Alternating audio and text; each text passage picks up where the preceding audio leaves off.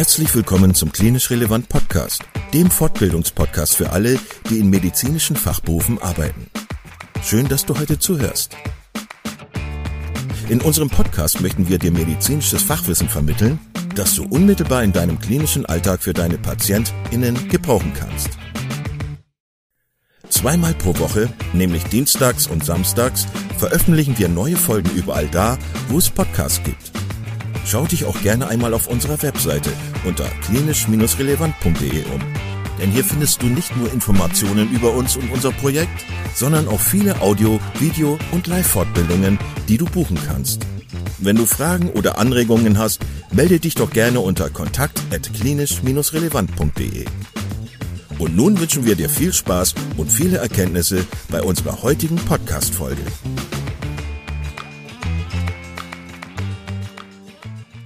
Heute mit Britta Münzer im Gespräch mit Melania Leanza über das Logopädiestudium.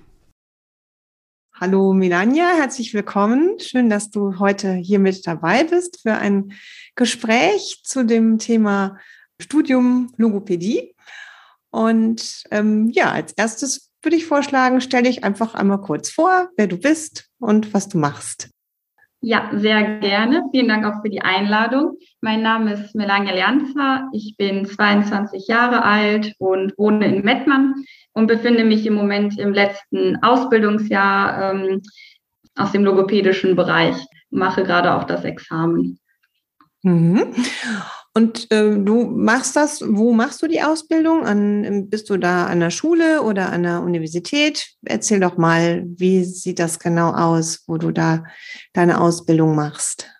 Also ich bin im Moment äh, an der SRH, das ist eine Fachhochschule, beziehungsweise auch nur eine Fachschule. Man kann demnach die Ausbildung machen, aber auch noch zusätzlich ein ähm, Studium. Das ist dann der Bachelor of Science am Ende.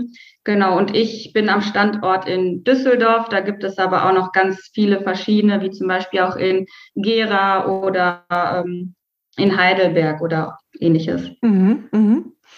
Ja, spannend. Und wie hast, bist du drauf gekommen? Hast du irgendwie, wie hast du davon erfahren, dass es diesen Beruf gibt und wo man die Ausbildung macht? Und ja, erzähl doch mal, was war so dein Weg zu sagen, ich möchte Logopädin werden?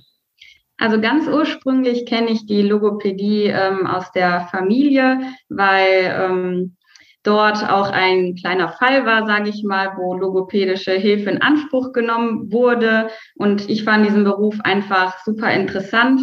Generell wollte ich in Richtung Gesundheitswesen oder in die Gesundheitsfachberufe. Und dann habe ich angefangen, ähm, ein bisschen zu recherchieren in, im Internet. Und dann gibt es auch verschiedene Plakate und Flyer, und ich finde einfach diese Kombination aus pädagogischem, psychologischen und auch ein bisschen medizinischen einfach super interessant.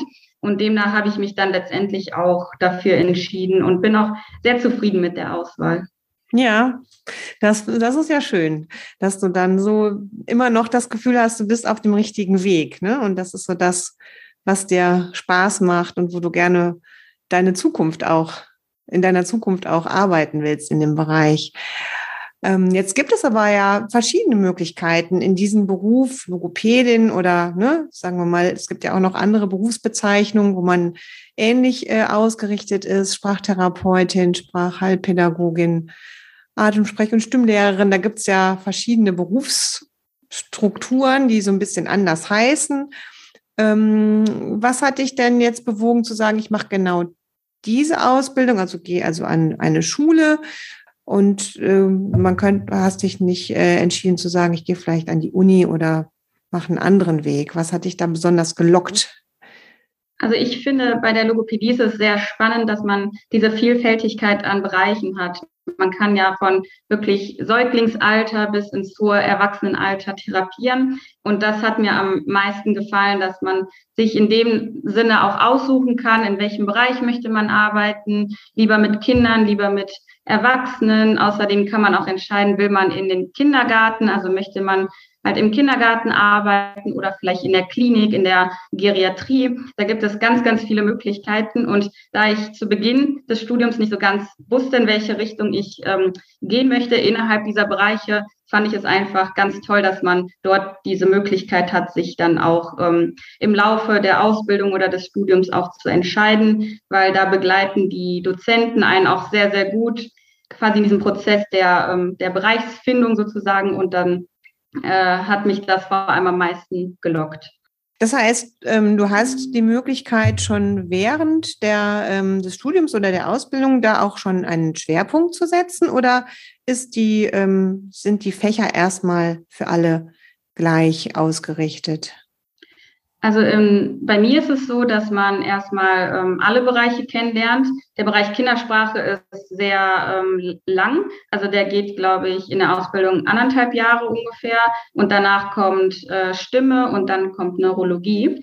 Genau, aber man kann natürlich persönlich schon seinen eigenen Schwerpunkt legen und demnach auch die Praktika ausrichten. Also man macht pro Bereich auch ähm, Praktika und demnach kann man natürlich dann auch gucken, okay, möchte ich jetzt lieber ähm, in eine Praxis reinschnuppern oder doch lieber im Krankenhaus. Und danach, wenn man sich entschieden hat, in welchem Bereich man gehen möchte, kann man natürlich auch dementsprechend den Master noch fortführen, sofern da Interesse besteht.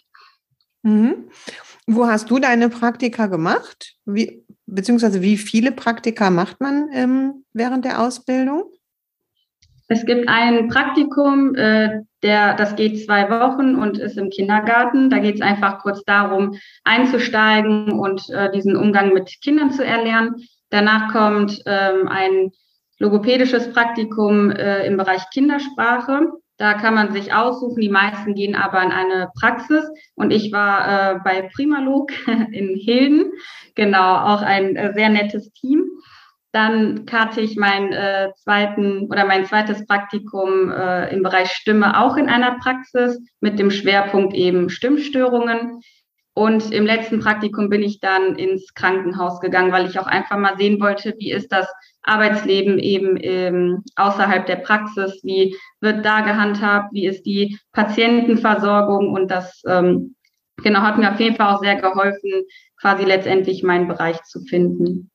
Äh, das heißt, ähm, du hast jetzt auch schon dich so ein bisschen ähm, orientiert und weißt schon, wo du dann nach Abschluss deiner Ausbildung starten möchtest, in welchem Bereich du arbeiten möchtest. Hast du dich da schon festgelegt? Ähm, da hatte ich ähm, gesagt, dass ich im Bereich Dysphagie gerne arbeiten möchte. Das ist, ähm, das sind Schluckstörungen. Und zwar werde ich wahrscheinlich äh, in der Geriatrie beginnen, also quasi bei älteren Patienten, die an Schluckstörungen leiden aufgrund von einem Schlaganfall oder aufgrund diverser Erkrankungen wie Morbus Parkinson oder ähnliches. Mhm. Ja, das ist natürlich echt ein spannendes Thema. Was was ich mir immer begegnet, wenn ich erzähle, was ich mache und dass ich als Sprachtherapeutin arbeite, dann wundern sich oft die Leute, wenn ich dann erzähle, dass eben dieser Bereich Dysphagie, also Schluckstörung, auch mit in den Handlungsbereich der Logopädin gehört. Ähm, das wissen viele gar nicht, dass das äh, unser Bereich ist. Ähm, wie ging dir das denn? Wusstest du das schon vorher, bevor du mit der Ausbildung angefangen hast, oder hast du das im Prinzip auch erst entdeckt äh, während der Ausbildung? Also ich muss auch sagen, dass es mir ähnlich erging. Ich dachte auch, tendenziell ist der Schwerpunkt eher bei Kindern, weil man das ja auch, sage ich mal, von der Gesellschaft so raushört, dass ähm, wenn zum Beispiel ein Kind beim Logopäden war, dann geht es ja meistens um Aussprachestörungen oder ähnliches, aber dass es auch wirklich Erwachsene sind mit Schluckstörungen oder auch mit Sprachstörungen durch neurologische Erkrankungen, das wurde mir tatsächlich auch nach und nach bewusst, genauso wie ähm, Stimmstörungen, die ja auch Logopäden eben behandeln. Mhm. Ja, wobei das, das kennen ähm, ja dann doch schon mehr, dass äh, die Stimmstörungen dann auch ein Feld der Logopädie sind. Ähm, Gab es denn noch mehr Überraschungen, die du, wo du Dinge für dich entdeckt hast, die du gar nicht erst so erwartet hattest, was die Ausbildung und die Inhalte angehen? Ja, also ich fand es generell sehr interessant, wie interdisziplinär man arbeitet letztendlich wichtig, weil oft denkt man, okay, das ist jetzt diese, dieser Beruf und man arbeitet sozusagen eigenständig beziehungsweise seinem Team. Aber das ist ja wirklich eine ganz, ganz starke Kooperation zwischen Ärzten, zwischen Logopäden, zwischen Physio- und Ergotherapeuten. Und das fand ich wirklich sehr spannend und letztendlich auch sehr wichtig, um eben die Störung so gut wie möglich zu behandeln. Und ich finde es auch sehr gut, dass der Schwerpunkt ähm, auch auf diesem medizinischen liegt. Also dass eben Logopäden auch befähigt werden, ähm, eigenständig zu handeln und medizinische Begriffe und äh, Störungsbilder quasi bearbeiten können natürlich in Begleitung, aber das ist eine, auch sehr, sehr viel wert, meiner Meinung nach. Mhm. Ja, jetzt sind wir ja mehr so auf das ähm, fachlich-inhaltliche eingegangen. Das heißt, ihr lernt natürlich die verschiedenen Störungsbilder kennen während der Ausbildung, verschiedene ähm, ja, anatomische ähm, Hintergründe, äh, hirnorganisch und äh, muskuläre Zusammenhänge und so weiter. Aber ihr lernt ja auch ähm, noch ganz andere Dinge, nämlich wie verhalte ich mich als Therapeutin, wie ist mein, mein Therapeutenverhalten, wie kann ich überhaupt den Patienten dazu motivieren, hier diese Aufgabe, die ich mich, mir vielleicht für ihn überlegt habe, zu machen. Ähm, wie funktioniert das? Was, wie hast du das so erlebt? Und ähm, was gab es da vielleicht für neue Dinge, die du auch ja, kennengelernt hast oder wo du vielleicht auch dich selber neu kennengelernt hast, was du da so ähm, ja, umsetzen kannst oder sollst? Also man hat in dem Teil der Ausbildung eine ganz, ganz starke ähm, Selbsteinschätzungsphase sozusagen. Also man bekommt ganz viel Zeit, sich selber zu reflektieren. Nach jeder Therapie setzt man sich mit dem äh, Dozenten zusammen und hat wirklich die Möglichkeit, über sich zu reden, über sein seine Verhaltensweisen, was gut war, was nicht so gut war. Und das ist letztendlich auch ein Teil des Examens tatsächlich, dass man ähm, sich am Ende der Therapie, die man durchgeführt hat, auch ähm, reflektieren kann. Das ist natürlich auch für später sehr wichtig, dass man nicht irgendwie denkt, okay, alles war super, was ich gemacht habe, aber auch andersherum irgendwie auch alles war schlecht, sondern dass man diese gesunde Mischung hat aus ähm, Eigenwahrnehmung und eben auch Empathie gegenüber den Patienten, weil das in unserem Bereich auch wirklich sehr wichtig ist. Hm. Ja, und wie läuft das ab? Erzähl doch mal, wenn du jetzt, ähm, wann werdet ihr sozusagen auf die Patienten losgelassen?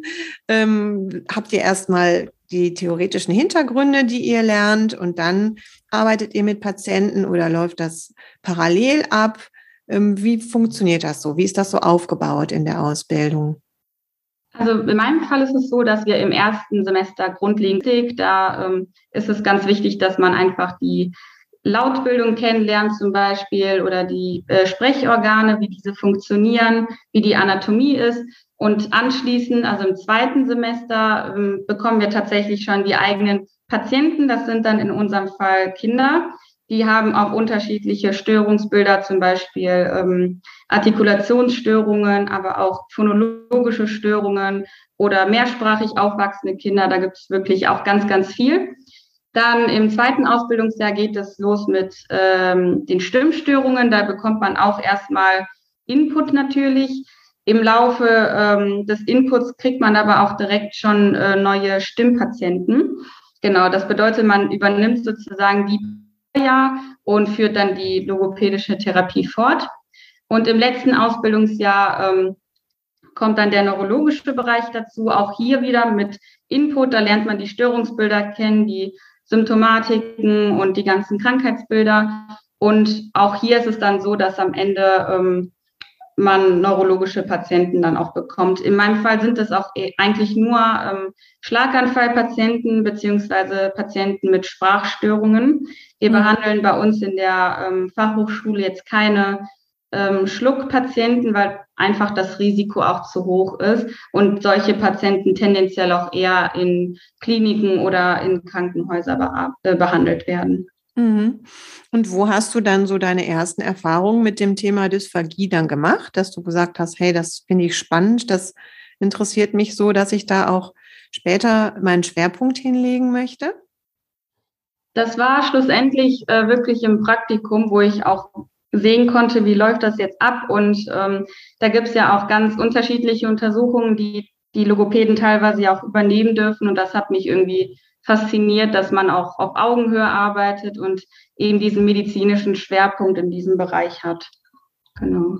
Mhm. Also auf Augenhöhe mit den Ärzten meinst du jetzt? Oder, oder ja, genau, mit den Ärzten. Mhm. Da sind manche Untersuchungen, die ähm, dürfen an sich nur Ärzte machen, aber es gibt dann halt auch eben andere, wo Logopäden auch beteiligt werden. Und das finde ich echt eine schöne Sache.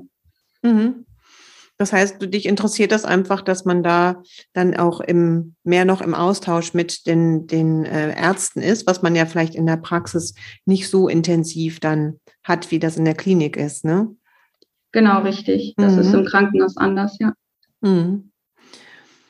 Gab es denn auch so Sachen ähm, in der Ausbildung, wo du äh, sagst, na ja, okay, das ähm, ist aber jetzt irgendwie, eigentlich macht mir jetzt nicht so viel Spaß, wusste ich gar nicht oder ähm, was mache ich jetzt damit? Kann man das irgendwie umgehen oder muss man da durch? Gab es auch solche Sachen, die dir da so begegnet sind? Also natürlich hat man vielleicht äh, das ein oder andere Fach, was einem nicht so liegt oder wo man sich auch gerade fragt, okay, warum ist das jetzt so wichtig? Aber äh, im Großen und Ganzen würde ich schon behaupten, dass das alles Themen und Bereiche sind, die auch ähm, interessant sind, wenn man sich halt eben für diesen Beruf interessiert und die auch letztendlich ähm, wichtig sind. Es gibt auch ein Modul, da hat man zum Beispiel nur neurologische Störungsbilder. Das ist vielleicht für die Logopäden, die halt eher im Bereich Kindersprache unterwegs sind, halt nicht ganz so interessant. Aber mhm. letztendlich finde ich es einfach mal ganz gut, dass man überall reinschnuppern kann. Mhm. Und ähm, werdet ihr auch ähm, so ein bisschen herangeführt, wie ihr dann den Einstieg in den Beruf äh, gut umsetzen könnt? Das heißt, äh, überhaupt welche Berufsbilder oder welche ähm, ja, Jobs, sage ich mal, man äh, überhaupt machen kann mit dieser Ausbildung oder ist das eher so was, was jeder für sich selbst dann so herausfindet? Also man hat auf jeden Fall ganz viele ähm, Informationsveranstaltungen und auch Treffen, bei, in meinem Fall auch mit der Hochschule. Da gibt es wirklich äh, viele Möglichkeiten. Man kann die Dozenten an sich auch ansprechen. Wir haben in der ähm, Schule an sich auch wie so ein schwarzes Brett, wo Stellenausschreibungen ähm, äh, stehen. Da kann man sich natürlich auch orientieren, was es alles gibt. Aber man wird schon auch ganz gut herangeführt. Bevor man die Ausbildung anfängt oder das Studium, kann man natürlich auch zu Infoabenden gehen und dort auch nachfragen, wenn das einen mhm. äh, interessiert. Das ist eigentlich ganz gut gemacht. Ja. Das heißt, das Studium findet dann eben in einer Kooperation mit dieser Uni ähm, statt, ne? habe ich jetzt so verstanden. Und ähm, das, die Einheiten dazu absolvierst du dann aber trotzdem an der Schule oder machst du das online oder musst du da ähm, zu der Universität hingehen? Wie funktioniert das? Also tendenziell war es eigentlich so, dass ich immer nur in Düsseldorf war und das ist dann sozusagen äh, ein Studium, was halt ausbildungsintegrierend ist. Also ich musste jetzt nicht extra nochmal zu der Hochschule fahren, das wurde alles ähm, in Düsseldorf halt so organisiert, dass man jetzt wirklich nirgendwo, nirgendwo anders hin muss. Corona-bedingt äh, war es jetzt aber, ich glaube, ab dem zweiten Semester nur noch online oder größtenteils online, äh, was sich jetzt aber auch wieder bessert. Und ich muss auch sagen, dass die Schule das sehr gut umgesetzt hat mit den Therapien, weil wir halt auch Online-Therapien durchgeführt haben. Und da waren alle am Anfang so, oh nein, aber es hat echt letztendlich gut geklappt, wenn man äh, sich das rückblickend anschaut. Mhm. Okay, das heißt, ihr habt dann jetzt einfach durch äh, die Pandemie dann auch nochmal eine ganz andere Ausbildung gehabt und seid dann auch mit diesem Videotherapie-Thema dann äh, ja einfach konfrontiert worden und habt das im Prinzip ja jetzt auch schon üben können. Ne? Das ist ja auch nicht so schlecht. Wir wissen ja nicht so genau, ähm, ob das nicht doch was ist, was sich jetzt auch weiter etablieren wird. Ich glaube, aktuell sind es nur die privaten Krankenkassen, die das noch übernehmen. Die ähm, gesetzlichen Krankenkassen haben sich da jetzt erstmal wieder von ausgenommen. Aber ich denke, die Perspektive, dass das in Zukunft noch ähm, wieder aufgegriffen wird, ist ja recht gut. Dann habt ihr da schon Erfahrungen sammeln können. Das ist ja auch nicht schlecht. Ja, auf jeden Fall. Hat auch irgendwie Spaß gemacht. Das war ja. echt eine schöne Erfahrung. Ja, prima. Ähm, ach so, genau. Dann äh, würde mich interessieren, jetzt gibt es ja diese Möglichkeit, die du jetzt gewählt hast, zu sagen, ich kombiniere das direkt mit dem Bachelor. Ähm, man kann aber ja auch weiterhin sagen, ich mache jetzt nur die ähm, staatliche Anerkennung als Logopädin und starte dann direkt danach in den Beruf, ohne noch ein Studium mit dazu zu nehmen. Was war denn jetzt für dich so der ausschlaggebende Faktor zu sagen, ich mache den Bachelor? Was hast du dir da so von versprochen, was vielleicht einfach als Add-on sich für dich dann dadurch ergibt? Und ähm, würdest du jetzt sagen schon, ähm, dass sich das, ja, dass sich das gelohnt hat, dass du da einfach mehr nochmal ähm, für dich mitnehmen konntest, was du dann in deinem Beruf auch gut brauchen kannst? Ja, also man hat, wenn man das Studium zusätzlich macht, einfach die Möglichkeit, zum Beispiel in die Lehre zu gehen, also als Dozent zu arbeiten. Man kann seinen Schwerpunkt äh, im wissenschaftlichen Arbeit legen, also dass man zum Beispiel auch Studien durchführt, dass man ähm, den Master fortführt oder auch die Promotion beginnt. Also wenn man sich in äh, der Richtung halt orientieren möchte. Und ich wollte das einfach nicht ausschließen, sage ich mal. Deswegen habe ich das Studium halt auch angefangen. Und ich, äh, mir gefällt an sich auch das wissenschaftliche Arbeiten. Es ist auf jeden Fall mal was Neues, wenn man zum Beispiel jetzt die schulischen Aktivitäten ähm, betrachtet, dann kennt man das ja in dem Sinne überhaupt nicht. Und das fand ich halt einfach ganz ähm, interessant, mal auszuprobieren, wie das so ist und in diesen Bereich reinzuschnuppern. Man kann aber auch, ähm, wenn man während des Studiums merkt, okay, das ist irgendwie doch nichts für mich, kann man auch äh, zur Ausbildung wechseln, sozusagen, dass man dann in Anführungszeichen nur noch die Ausbildung macht. Das ist auch möglich. Man kann auch andersherum, wenn man mit der Ausbildung anfängt, auch irgendwann zum Studium wechseln, wenn man merkt, okay, ich möchte doch ähm, Richtung wissenschaftliches Arbeiten gehen und einfach diese Möglichkeiten haben. Mhm. Wie lange ist das dann? Also um wie viele Monate verlängert sich dann deine Ausbildung, wenn du das Studium mit dazu nimmst? Das ist ein Semester, was da noch dazu kommt. Also die ähm, Fachschüler haben sechs Semester und die Studenten haben dann sieben. Genau. Ah, okay. Das heißt, ein halbes Jahr. nur ein halbes Jahr mehr dann. Hm. Und mhm. dann musste dann ja die Bachelorarbeit dann ja noch schreiben, aber die schreibst du auch innerhalb dieses halben Jahres oder hängt sich das noch mit der Bachelorarbeit noch hinten dran? Die schreibt man im siebten Semester. Man hat tatsächlich in dem Semester auch noch eine Klausur, die geschrieben wird. Ähm, da geht es halt um so Qualitätsmanagement, also Richtung, wenn man sich vielleicht auch selbstständig machen möchte, obwohl man hierzu sagen muss, dass das auch ohne Studium geht. Genau. Ähm, und dann schreibt man in den letzten drei Monaten des Semesters seine Bachelorarbeit. Mhm. Ja, okay, gut. Das heißt, dann hast du im Prinzip die Hälfte von diesem Semester dann noch mit Bachelorarbeit dann. Mhm. Mhm. Okay. Und das Thema darf man sich dann selber wählen oder kriegt man da Vorschläge? Was, wie ist das so organisiert mit der Bachelorarbeit? Also an sich ist es schon so gewollt, dass man sich den Bereich äh, und das Thema selbst aussucht und auch ein Arbeitstitel formuliert.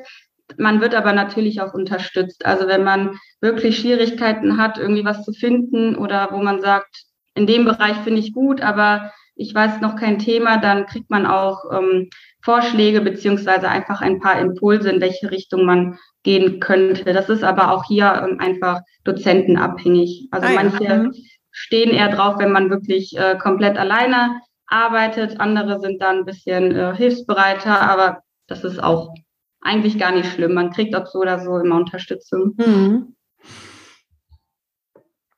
Findest du, ähm, jetzt hast du ja ne, durch das Studium ja wahrscheinlich noch ein bisschen mehr so theoretische Aspekte, auch gerade durch diese ähm, Inhalte, was wissenschaftliches Arbeiten angeht.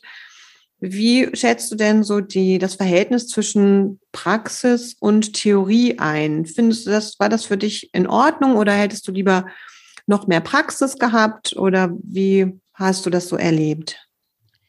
Ich finde eigentlich die Mischung sehr gut, weil man ja eigentlich ziemlich früh anfängt zu therapieren. Also im zweiten Semester ist ja wirklich im ersten Jahr noch, das ist, oder nach einem halben Jahr sozusagen, das ist eigentlich echt ähm, für die Erfahrung wirklich vorteilhaft. Und der Theorieteil kam ja dann sozusagen nebenbei. Und demnach würde ich echt sagen, dass das eine gute Mischung war, weil wir dann zweimal die Woche die Therapien hatten und äh, die anderen drei Tage sozusagen von einer Fünf-Tage-Woche war dann eben Unterricht. Und dann hat man auch dazu Klausuren geschrieben. Aber es ist eine insgesamt echt ähm, ausgewogene Mischung. Mhm. Ja, das ist ja, das finde ich ja prima. Und dann habt ihr dann durch die Praktika dann auch nochmal noch mehr Praxisanteil, der dann nochmal mit dazukommt, ne? Da ist es dann mhm. ja nochmal praxisintensiv. Auf jeden Fall. Genau, ja. ein Praktikum geht vier Wochen und im neurologischen Bereich dann nochmal sechs Wochen. Mhm. Mhm. Wenn du dich, wenn du jetzt noch schon mal so ein bisschen zurückguckst, so an den, an den Start deiner Ausbildung und so deine ersten Therapien, die du vielleicht auch schon selber durchgeführt hast, ähm, was würdest du sagen, an welcher Stelle hast du dich persönlich vielleicht auch in dieser Zeit weiterentwickelt? Was hast du für dich so ähm, dazu gelernt, jetzt mal abgesehen von den theoretischen Inhalten?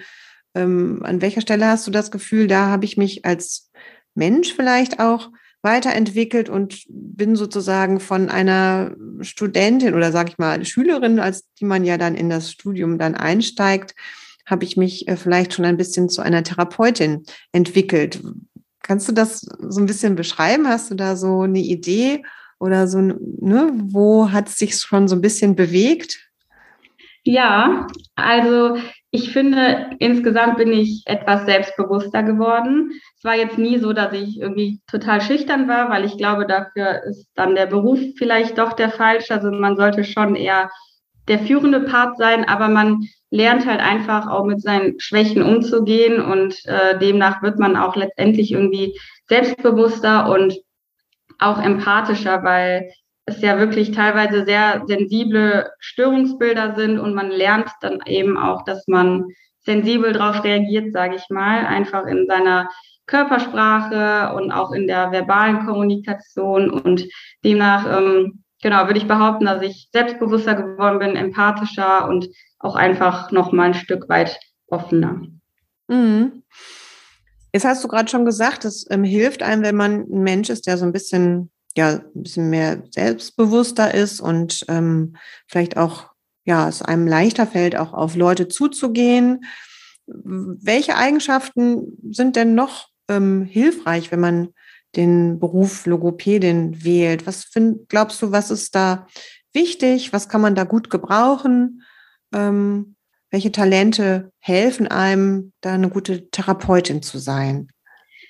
Also was mir ganz am Anfang ähm, im Gedächtnis hängen geblieben ist, dass gesagt wurde, dass man musikalisch sein sollte. Das ist tatsächlich eigentlich schon der Fall, wenn man eben vor allem im Bereich Stimme arbeitet. Und ähm, demnach haben wir auch ganz viele ähm, Studenten und Fachschüler, die ähm, im Chor singen zum Beispiel oder generell äh, hobbymäßig sind oder auch professionell.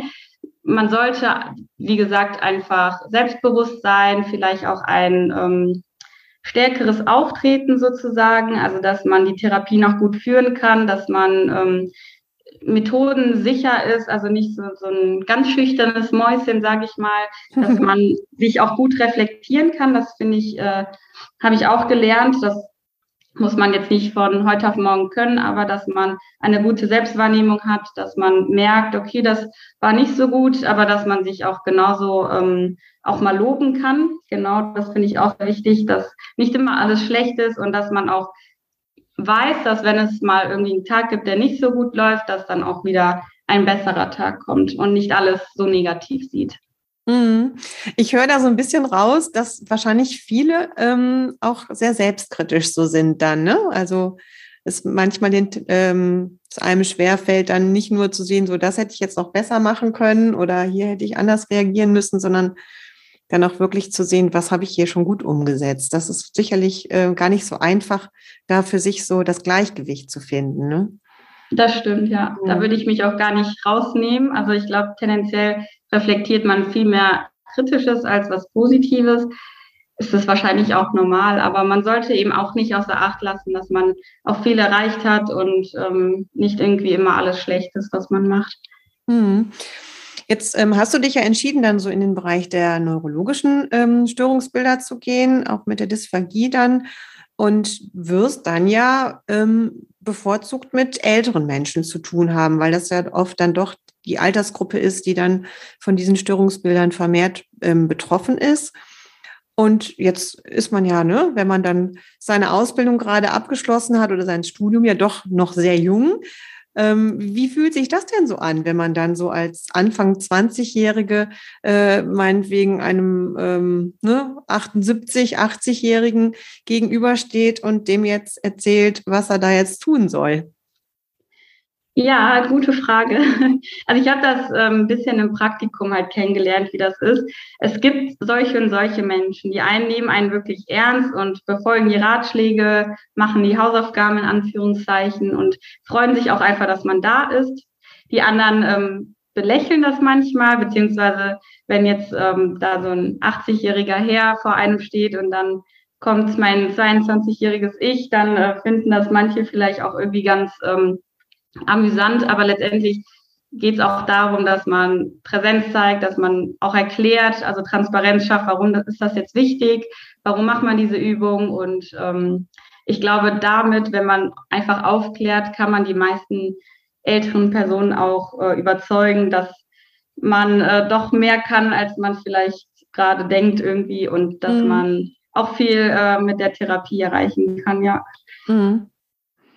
Ja, weil das ist, glaube ich, schon eine, manchmal eine Herausforderung. Ne? Aber so wie du das beschreibst, hast du da schon einen ganz guten Weg gefunden und ähm, ja, bist ja da auch einfach überzeugt davon, dass du da ähm, auf einem guten Weg bist und die Leute dann auch mitnehmen und motivieren kannst, mit dir zu arbeiten. Ne? Und das ist wahrscheinlich das, wo man dann auch ein bisschen Selbstbewusstsein braucht, um zu sagen, so, ich bin zwar jung, aber ich kenne mich jetzt mit dieser Sache gut aus und deswegen kann ich den Patienten da gut mitnehmen und ihn unterstützen, sich da positiv weiterzuentwickeln.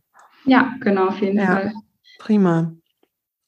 Was hast du jetzt noch vor dir? Wo, wo stehst du gerade in deiner Ausbildung? Wann bist du, wann geht's los, sage ich mal, auf eigenen Füßen? Ich bin jetzt im letzten Ausbildungsjahr, also ich bin tatsächlich gerade mitten im Examen. Ich habe nächste Woche meine erste Prüfung mhm. ähm, und bin dann voraussichtlich im Juli fertig mit allem. Dann bin ich quasi staatlich anerkannte Logopädin, kann auch demnach schon arbeiten und ähm, ja, mache dann nebenbei den Bachelor noch zu Ende. Ah ja, das ist ja auch eine, ein guter Hinweis, ähm, jetzt auch vielleicht für Leute, die hier uns hören und sich das vorstellen können, dass das vielleicht ein Beruf wäre, den sie gerne lernen möchten, ähm, dass du also nach dem Examen dann schon direkt arbeiten kannst und berufsbegleitend dann deinen Bachelor machen kannst. Das äh, finde ich ja auch spannend. Das heißt, du musst dieses halbe Jahr nicht jetzt zwingend ähm, dich nur damit beschäftigen, sondern kannst dann schon so ein bisschen loslegen als Therapeutin. Ja, genau. Also man mhm. hat ähm, noch drei Tage, glaube ich, in dem siebten Semester, wo man eben Unterricht hat. Und natürlich braucht man noch ein bisschen Zeit für seine Bachelorarbeit, aber tendenziell hat man auf jeden Fall die Möglichkeit, dann auch schon arbeiten zu gehen. Dann ist man sozusagen äh, fertig mit der Ausbildung, man kriegt seine Urkunde und ist dann eben auch Logopädin oder Logopäde. Mhm. Und ähm, jetzt bin ich ja selber nun auch ähm, Arbeitgeber in dem Bereich. Ich ähm, vermute mal, dass du das ähnlich erlebt hast dass dann potenzielle Arbeitgeber da auch auf jeden Fall offen sind, die Arbeitszeiten dann erstmal so anzupassen, dass man diese Möglichkeit hat, dass man eben dann vielleicht nur zwei Tage in der Woche erstmal nur ähm, in der Praxis oder Klinik, je nachdem, wo man dann ähm, startet, arbeitet und dann das vielleicht dann nach Abschluss des Bachelors dann entsprechend aufstocken kann. Wie hast du das erlebt? Hast du da schon äh, deinen Job so fest oder weißt du einfach, dass du diese Möglichkeit hast? Also ich habe auch äh, schon ein Jobangebot und das war auch wirklich ganz entspannt. Die haben mich einfach gefragt, wie ich mir das vorstelle, was meine Möglichkeiten sind, ob ich jetzt irgendwie in Teilzeit arbeiten möchte oder weniger oder mehr. Da kann man sich wirklich komplett austoben. Das ist gar kein Problem. Die meisten wünschen sich natürlich, dass man ähm, irgendwann in Vollzeit arbeitet oder generell die Stunden aufstockt, aber da hat man wirklich die freie Wahl und das ist auch für einen selbst ganz entspannt zu wissen, dass ähm, der Arbeitgeber da halt eben auch locker mit umgeht und dass man, dass jetzt irgendwie keiner sauer ist, wenn man mal weniger Stunden arbeitet oder sowas. Mhm. Ja, also das denke ich, das ist äh, ein großer Vorteil in diesem Beruf, ne, dass es da meistens eine ja, große Bereitschaft zur Flexibilität auf Seiten der Arbeitgeber gibt. und man vielleicht auch in anderen Lebensphasen, wo man seine äh, Arbeitszeit vielleicht mal reduzieren möchte oder ähm, mal für einen Moment aussteigen möchte, vielleicht was Familienplanung oder sowas angeht, man da auch sehr gut wieder einsteigen kann und auch dann ähm, mit angepassten Arbeitszeiten Familie und Beruf da sehr gut unter ein Dach ähm, bringen kann. Ne? Also das ist, denke ich, eine, eine schöne, ähm, schöner Aspekt von dem Beruf, neben diesen ganzen fachlichen Sachen, die einfach super spannend sind. Ähm, gibt es denn bei diesem tollen Beruf auch noch irgendwas, wo du sagst, naja, das äh, nehme ich jetzt mal in Kauf, das gehört leider auch mit dazu, aber das finde ich jetzt nicht so klasse?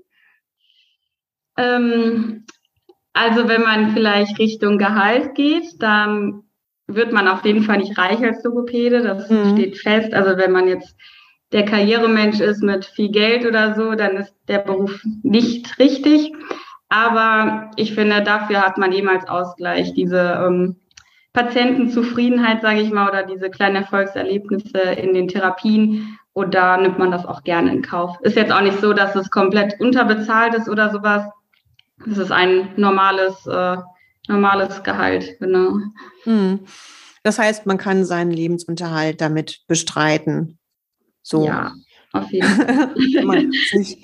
ja, ne, große Sprünge gehen vielleicht nicht äh, so, so von Anfang an, aber es hat sich ja zum Glück auch noch mal ein bisschen entwickelt in den letzten Jahren.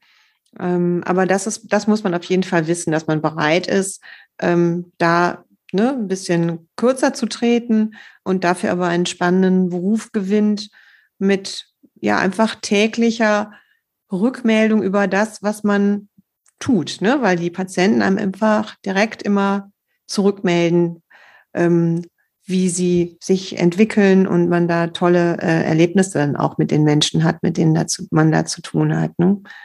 Ja, das ja. stimmt. Genau. Ja, prima, mhm. Melania. Ähm, ich finde das super, dass du dich für diesen Beruf entschieden hast und freue mich, ähm, dass wir uns jetzt nochmal über den Weg gelaufen sind, ja so ein bisschen zufällig. Das stimmt. und ähm, ja, dann wünsche ich dir auf jeden Fall viel Erfolg beim Examen und deinem, deinem äh, Bachelor und einen tollen Start in den Beruf. Und ähm, hoffe, dass wir vielleicht ein paar Leute anstecken konnten, sich dafür zu interessieren und äh, sich zu informieren und vielleicht sich zu entscheiden, auch ähm, Logopädin zu werden. Vielen Dank, liebe Melania, und alles Gute und wir sehen uns bestimmt nochmal. Danke auch für die Einladung. Hat Spaß gemacht. Ja, prima. Alles Gute. Bis dann. Ja, tschüss.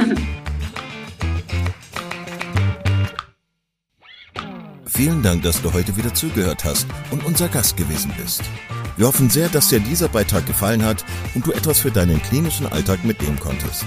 Wenn dem so sein sollte, dann freuen wir uns sehr über eine positive Bewertung bei Apple Podcasts.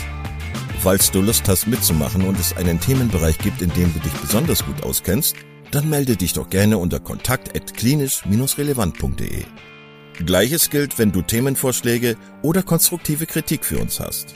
An dieser Stelle auch der Hinweis auf unseren Newsletter, den du unter www.klinisch-relevant.de abonnieren kannst und der dich immer auf dem Laufenden hält. Wenn du dich für unseren Newsletter einträgst, bekommst du einen 5-Euro-Gutschein, mit dem du in unserer Fortbildungsakademie einkaufen kannst. Wir wünschen dir jetzt bis zum nächsten Mal eine gute Zeit und freuen uns, wenn du bald wieder einschaltest. Pass auf dich auf, bleib gesund. Bis zum nächsten Mal. Ciao.